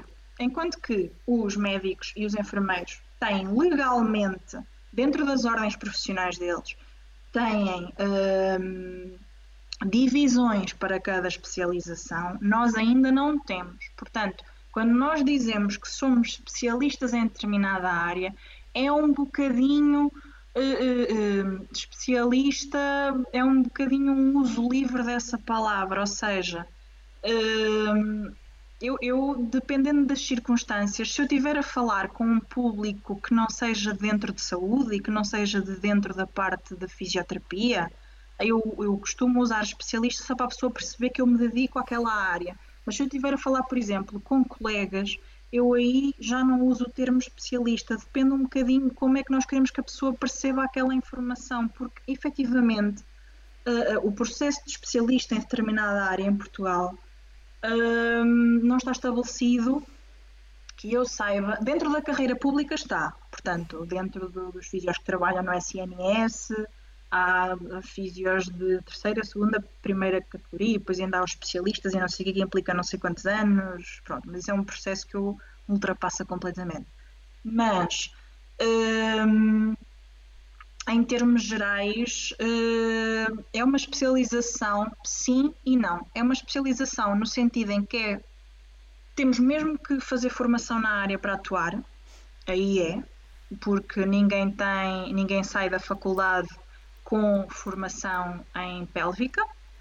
Podemos sair com algum workshop em formação teórica, mas prática não. Ninguém sai da faculdade com trabalho prático uh, e manual vá em, em, em, pavimento pélvico. Saúde da mulher ainda uma coisa ou outra, pronto. Mas é uma área que tem tanta especificidade clínica que a não ser que a pessoa tenha tido uma boa cadeira, uh, uh, uma boa abordagem dessa área na faculdade, ela não vai saber fazê-lo. Uhum. Um, pélvica então é para esquecer. Agora, por exemplo, oncologia e cardiorrespiratória, eu tive a sorte de ter excelentes professores na minha formação base e saí da faculdade preparada para uh, um, intervir nessas áreas, nesse caso. Mas, as, mas as, depois as faculdades também têm diferenças de currículo de uma para outras, mas é outra conversa. Sim.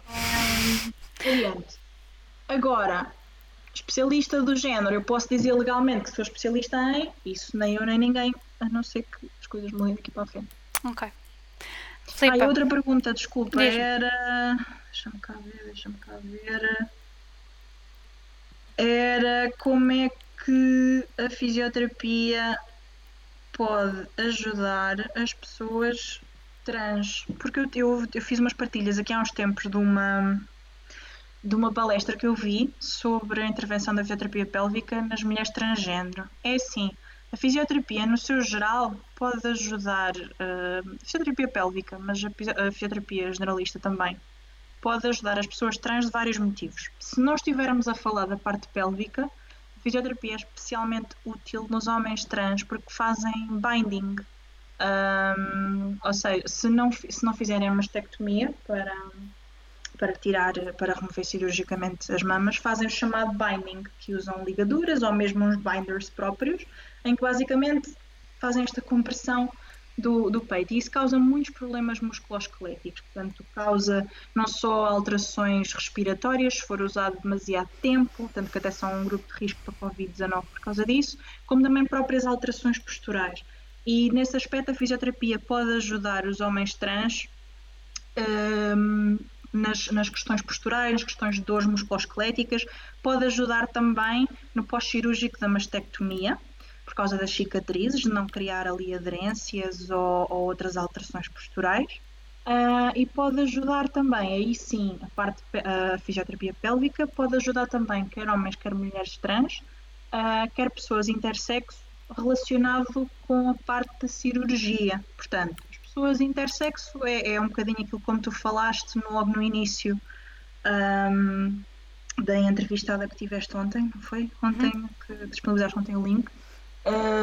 Porque as pessoas intersexo, felizmente houve uma alteração na legislação, mas seja como for, durante muitos anos o que aconteceu é que os médicos pronto, acabavam por, ok, a gente faz aqui desta, desta tela em branco aquilo que nós quisermos e depois a pessoa que lide com isso o resto da vida.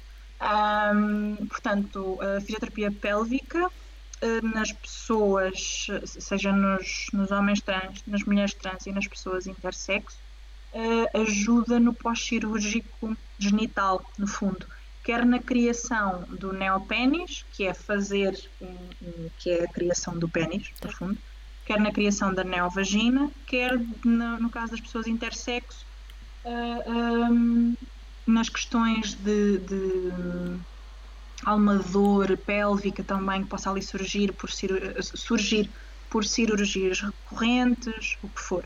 Em pessoas que, que, que tenham feito, eh, em, em, mulheres trans, desculpem, uh, o que é que acontece muitas vezes? Acontece se não for feito um trabalho adequado de, de, de utilização dos dilatadores e tudo mais no pós-operatório, segundo, atenção, a equipa médica deverá aconselhar uh, a mulher trans a fazer, a fazer o seu plano no pós-operatório.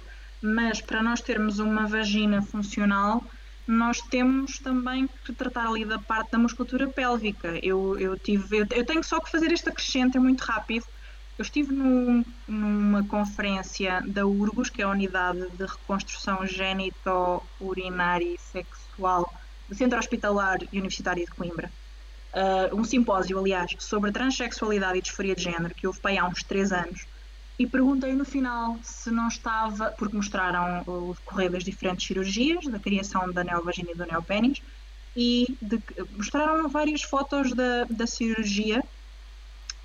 Um, do, do, do, decorrer, ou seja, nós víamos os detalhes todos, como se estivéssemos na própria cirurgia, uh, e depois no final. E eu, e eu coloquei a questão, quando abriram as questões ao público, eu coloquei a questão: não preconizam uh, um dia haver intervenção da fisioterapia pélvica no pós-cirúrgico? Porque, let's face it, aquele períneo fica todo retalhadinho, não é?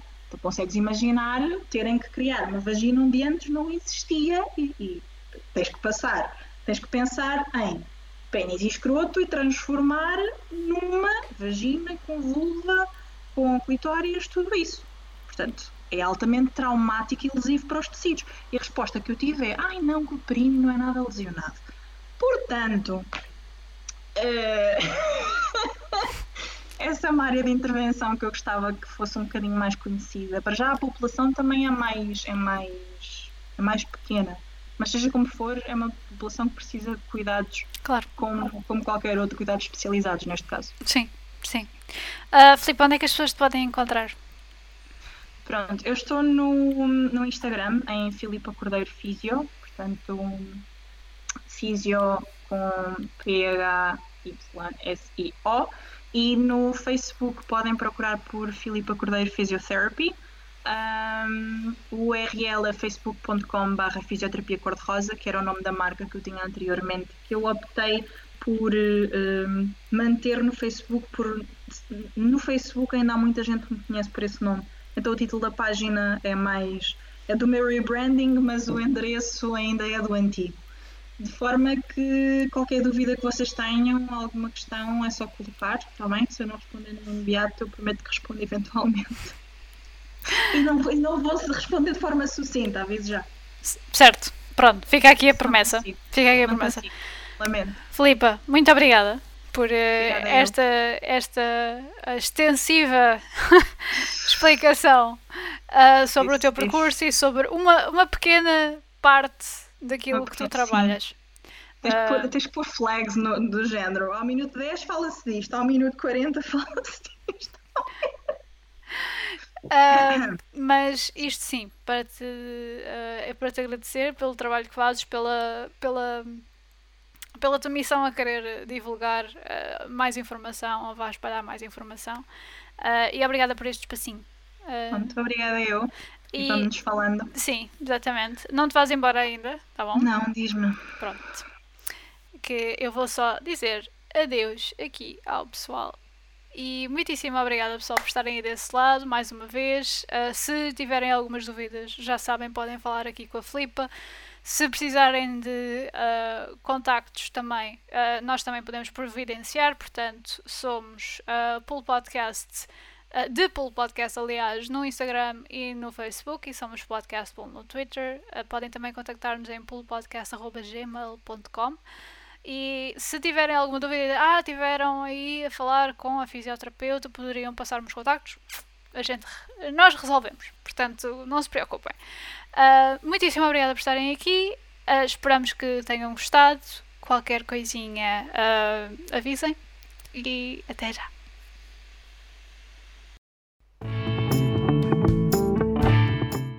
Esperamos que tenham gostado. Não se esqueçam de nos seguir nas redes sociais. Somos The Pool Podcast no Facebook e no Instagram e Podcast Pool no Twitter. Se quiserem assistir, interagir e até deixar questões aos nossos convidados, não percam então a oportunidade de nos seguir na Twitch em The Pool. Portanto, é T-H-E-P-U-L-L e carreguem no botão com o coraçãozinho lá para nos seguirem e serem notificados de quando os nossos diretos começarem questões, comentários ou até sugestões, entrem em contato connosco nas redes ou no e-mail poolpodcast.gmail.com. O The Pool Podcast é gravado no estúdio Q. Esperamos que tenham gostado e até já! Ilustrações de Joana Rolo, jingle de Miguel Nicolau, edição de som e vídeo de Bruno Salvador.